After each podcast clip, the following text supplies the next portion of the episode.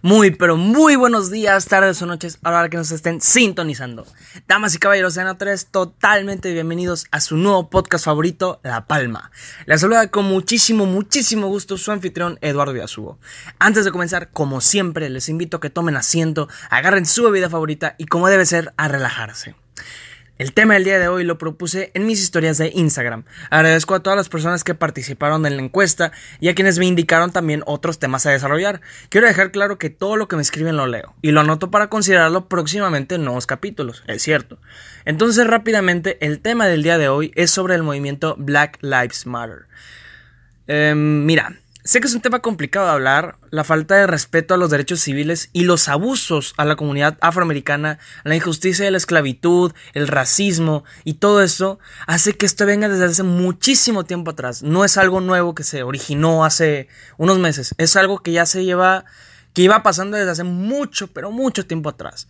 Pero bueno, abordaremos este tema de una manera muy general y con mucho respeto. Con esto dicho, damas y caballeros, bienvenidos. Ahí me acabo de dar cuenta que fue una intro demasiado rápida. No, eh, me gustó. Con esto dicho, damas y caballeros, bienvenidos.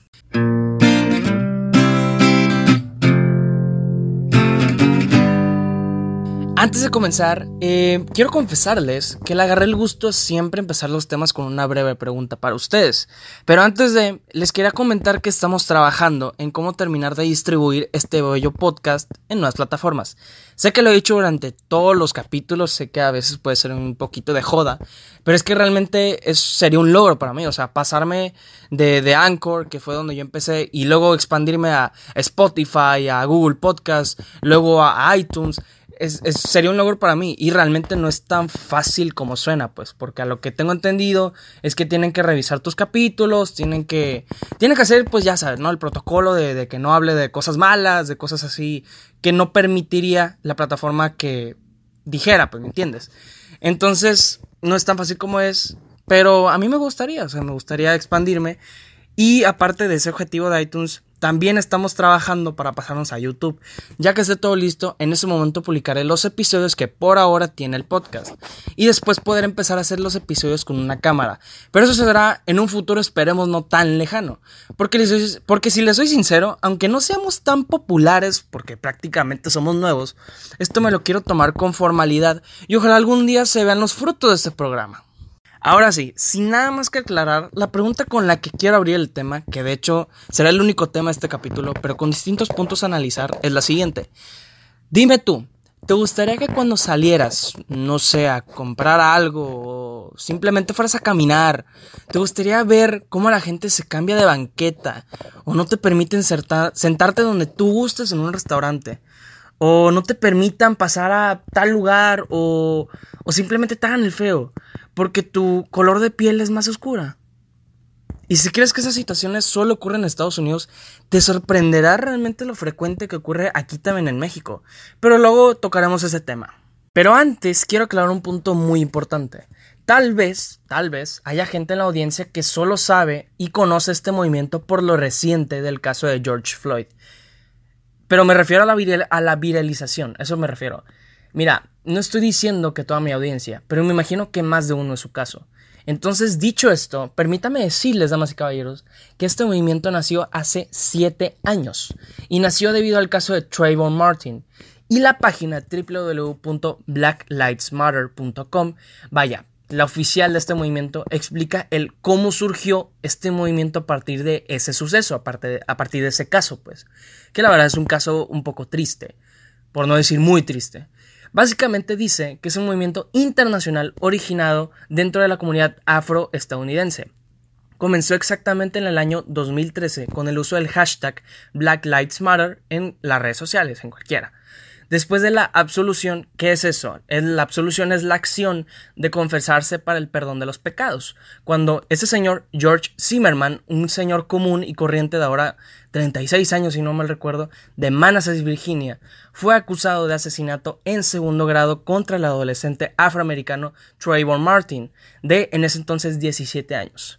Como podrán darse cuenta, es un movimiento que lleva años existiendo pero por lo sucedido el 25 de mayo de este mayo, cuando el ex oficial de policía Derek Chauvin fue acusado de asesinato de tercer grado y homicidio involuntario de segundo grado por el evento cuando sometió en el piso con su rodilla obstruyéndole la respiración a George Floyd, un hombre, afroamericano de Carolina del Norte durante nueve minutos, provocándole la muerte. ¿Y por qué hizo esto el ex oficial? Presuntamente, ojo, no es una afirmación, fue lo que dijeron los medios. Supuestamente porque este señor George Floyd entregó un billete falso de 20 dólares en un supermercado. Mira, hay maneras más humanas para tratar un supuesto. Estos, estos, sucesos tan injustos provocaron desde hace siete años millones y millones de protestas, miles de marchas, millones de manifestantes, millones de activistas, apoyos a actos sociales que tengan que ver con la discriminación o cosas así, disturbios, etcétera, etcétera, etcétera. Ahora, según la nota de Larry Buchanan, sí, Buchanan, publicada en el periódico New York Times, explica que el Black Lives podría convertirse, ojo, en el movimiento social más grande de la historia de Estados Unidos. Más grande. El día de hoy es 24 de julio. Es, un bonito día, es viernes, está nublado, está todo chido. Si tiene registrado que el pico, vaya, el día donde más hubo protestas fue el 6 de junio. Ojo que estamos a finales de julio. Esto fue en junio donde solo en un día más de medio millón de personas acudieron a 550 lugares en todo Estados Unidos, que se afirma que durante esas fechas se tiene registrado que de entre 15 a 26 millones de personas solo en Estados Unidos han participado en esta protesta por la injusta muerte de George Floyd y de personas afroamericanas en semanas recientes. Ahora solo piensa cuántos millones más han protestado y cuántos están en apoyo, aunque no pertenezcan al país americano. Solo piénsalo un momento. De hecho, otra cosa muy interesante que ha estado pasando durante la semana pasada y esta semana, en la ciudad de Portland, ya dije, yo, mira, antes de todo esto, yo dije desde un principio que no hablaría nunca de Trump. Desgraciadamente en esta ocasión lo tendré que mencionar. Portland ha sido una de las ciudades con mayor número de manifestaciones. Vaya, es una de las más activas en esta protesta. Y como cualquier gobierno, este empezó a desplegar tropas y fuerzas para evitar vandalismos, robos, etc. Que eso pues ya es el lado malo de las protestas cuando la gente aprovecha, cuando la gente pues vaya, aprovecha la situación, el, disturbio, la angustia, y hace, comete esas, esas maldades que no tienen nada que ver con una manifestación, no tiene nada que ver. El caso ahora es que de un día para otro empezaron a aparecer federales sin identificación y encapuchados. A los manifestantes arrestados los subían a vehículos no identificados, usaron gas lacrimógeno, violencias a los manifestantes, heridos de balas de goma, etcétera, etcétera, etcétera. Por lo que la Casa Blanca ha recibido miles de quejas y Trump simplemente afirma que los manifestantes han sido violentos y tomaron esta medida. Pero lo notable es que las autoridades de Oregon, vaya la capital, cuestionan esta acción ya que afirman que solo estos personajes, entre comillas federales, están simplemente empeorando las cosas. Mira, ya lo dije al principio, es un tema muy complicado de hablar porque neta es un tema muy delicado de derechos humanos y algo curioso es que también los latinoamericanos que viven en Estados Unidos apoyan este movimiento. Sé que, nos, sé que son dos movimientos totalmente diferentes, pero también los latinos e hispanos han sufrido esta segregación.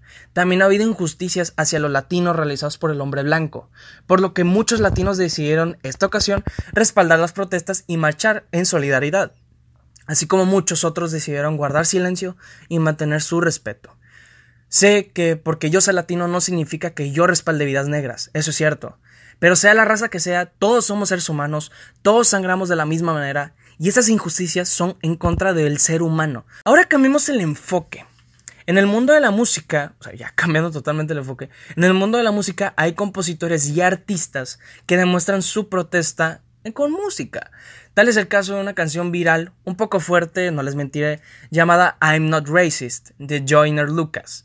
Que si tienes oportunidad de escucharla y no entiendes qué es lo que está pasando, de qué están hablando, básicamente es una discusión de argumentos entre el estereotipo del hombre blanco y el estereotipo del hombre negro.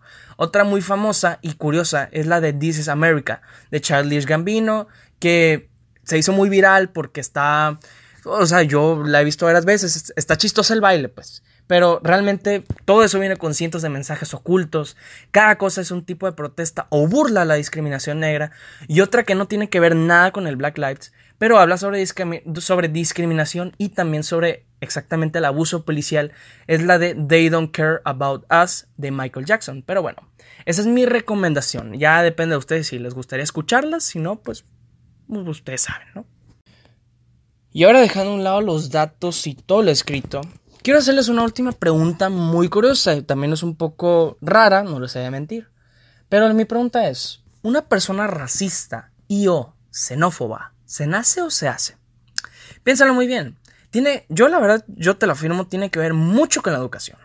Por ejemplo, hay una historia que no me acuerdo cuando la escuché, ni de dónde la escuché, ni de quién, pero sé que pasó en Estados Unidos. Y es una historia un poco triste porque refleja cómo inclusive los niños, inclusive los niños, tienen esa educación de, de segregar, de... de no, no de maldecir, pues, sino de hacer menos a una persona totalmente diferente a ti. Por ejemplo, esta historia es de una niña, que una niña blanca con su mamá, normal caminando en la calle en Estados Unidos y de repente pues viene una, una familia afroamericana, pues de los, o sea, se cruzaron y pues es una, una, es una familia afroamericana, ¿no? Está la mamá, está la niña y una niña chiquita y de repente la niña blanca voltea a ver a esa familia afroamericana y voltea con su mamá y le dice, mira mamá, una niña sirvienta. O sea, ay güey, es que es muy triste, o sea, con eso se refleja que hasta inclusive los niños tienen esa falta de información, tienen esa, esa tendencia a, decir cosas que no deberían de decir. Por ejemplo, eh, yo juego mucho Warzone, que es un juego de Call of Duty, que, pues bueno, es un juego de matar y todo eso, ¿no? El caso es de que hay muchos jugadores que, por lo general, tienen su micrófono abierto, a gritar tonteras, a maldecir y lo que sea. Pero me ha escuchado, me ha tocado escuchar a muchos niños, que se nota que son niños por la, por, por la voz que tienen, que gritan la N-word, que así se le conoce, que creo que de ella no sabes cuál es, que no.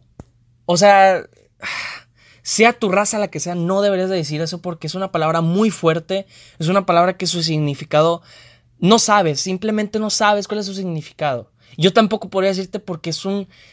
Ay, güey, es que, es que no es una palabra muy complicada, es una palabra que no se debería decir porque es muy racista. Y también, les déjame decirte algo, México no se salva de ser racista. Me atrevo a decir sin miedo a equivocarme que todos hemos alguna vez en nuestra vida hecho algún comentario racista. Por ejemplo, y digo por ejemplo, no, no estoy diciendo que pasó, que por ejemplo ves a un, a un, este, a un señor, a una, una muchacha con rasgos indígenas y no sé si tú tengas amigos así o si tú eres así, la verdad, qué triste, pero que lo ves, ah, pinche indio, o no sé, algo así pues. O ves a alguien más moreno incluso dejando a un lado el color de piel, algunos rasgos orientales o totalmente diferentes. Es esa segregación, es esa educación que te dieron desde niño. Y déjame decirte que la palabra prieto es muy ofensiva cuando la usas para discriminar. O sea, a lo mejor tú tienes un amigo que es muy moreno y como son amigos, pues él, él pues entre la cura, ¿no? Ah, prieto, o sea, así se llevan, pues. Pero la palabra prieto en sí para para referirse a una persona es muy ofensiva. Ahora simple imagínate que todo se te regresa a ti, que te hacen sentir menos, te niegan la entrada a X lugar, te aprende la policía por mal sospechoso, te golpean, te hacen menos. Simplemente imagínatelo y piensa un poco antes de hacer un comentario hacia cualquier persona, porque no sabes, güey. No sabes lo que le hayan hecho por su color de piel, que le hayan dicho en su infancia, que lleva cargando desde ese entonces. No sabes, güey, no sabes. Y dudo que te guste estar en esa situación. Ten conciencia, ten empatía, y si no tienes algo bueno que decir, mejor ahórrate el comentario y simplemente ve las cosas de lejos. Mira, tanto tú como yo no a, no pertenecemos a este movimiento. Que tu silencio Hable por ti mismo y demuestra tu respeto, no opines. Dijo Martin Luther King, busco el día en que la gente no sea juzgada por su color de piel, sino por el contenido de su carácter. Y esperemos algún día como sociedad llegar a ese punto. Yo lo espero. Y tengo confianza que en algún momento sí va a ser. Y bueno, damas y caballeros, con este último dicho, damos fin a este capítulo. Muy efusivo, la verdad. es, un, es un capítulo que me está gustando mucho cómo está quedando. Mira, como yo lo comenté, este tópico, pregunté en redes sociales si querían que hablara de él. Y pues bueno, gracias a todos otra vez por llegar a este punto del capítulo, ya que es el quinto capítulo, algo que honestamente yo pensé que dejaría el segundo, el tercer capítulo. Mira, cada día me motivo más en solo pensar que en un futuro próximo les daré mejor contenido a ustedes, porque es el, es el único objetivo. Ah, y tengo otra cosa que comentarles. Para que ya haya más variedad cada capítulo, voy a hacer una sección llamada Tendencias de Twitter. Yo desconozco si, desconozco totalmente si algún podcaster ya lo había hecho antes, pero me parece divertido. Básicamente me voy a meter a Twitter en tendencias del día que esté grabando el capítulo, que a veces déjenme confesarles que lo grabo el mismo día o un día antes de subirlo. Y haré, voy a hacer un, análisis muy por encima y lo que se me haga interesante lo voy a leer rápidamente y daré una opinión muy breve. Pero más que nada para darle variedad al podcast y que dure un poquito más este podcast, para, pues para meterle ese, sazón de, de relajación, de ya salimos del tema, vamos a cambiarle, ¿me entienden, no? En fin, me encantaría que me siguieras en mis redes sociales para que esta comunidad crezca más. Y estamos realmente muy activos en Instagram. Encuéntranos como arroba la palma guion bajo pod. Mi personal es arroba Eduardo Yasuo, Y-A-S-U-O, todo junto. En mi Twitter anuncio que en mi Twitter estoy anunciando qué hago en ese momento y empezaremos a estar más activos en la, en la sección nueva. Encuéntranos como arroba la palma guion bajo oficial y en Facebook encontrarnos como la palma podcast. Y escucha el podcast, busca La Palma en Spotify, Anchor y Google Podcast. Próximamente en iTunes y en YouTube. Ahora sí, damas y caballeros, muchas gracias por darme la oportunidad de haberme hecho formar parte en su vida unos 16 minutos. Los espero en el próximo capítulo. Soy Eduardo Yasuo, somos La Palma y que pasen muy bonito día. Adiós.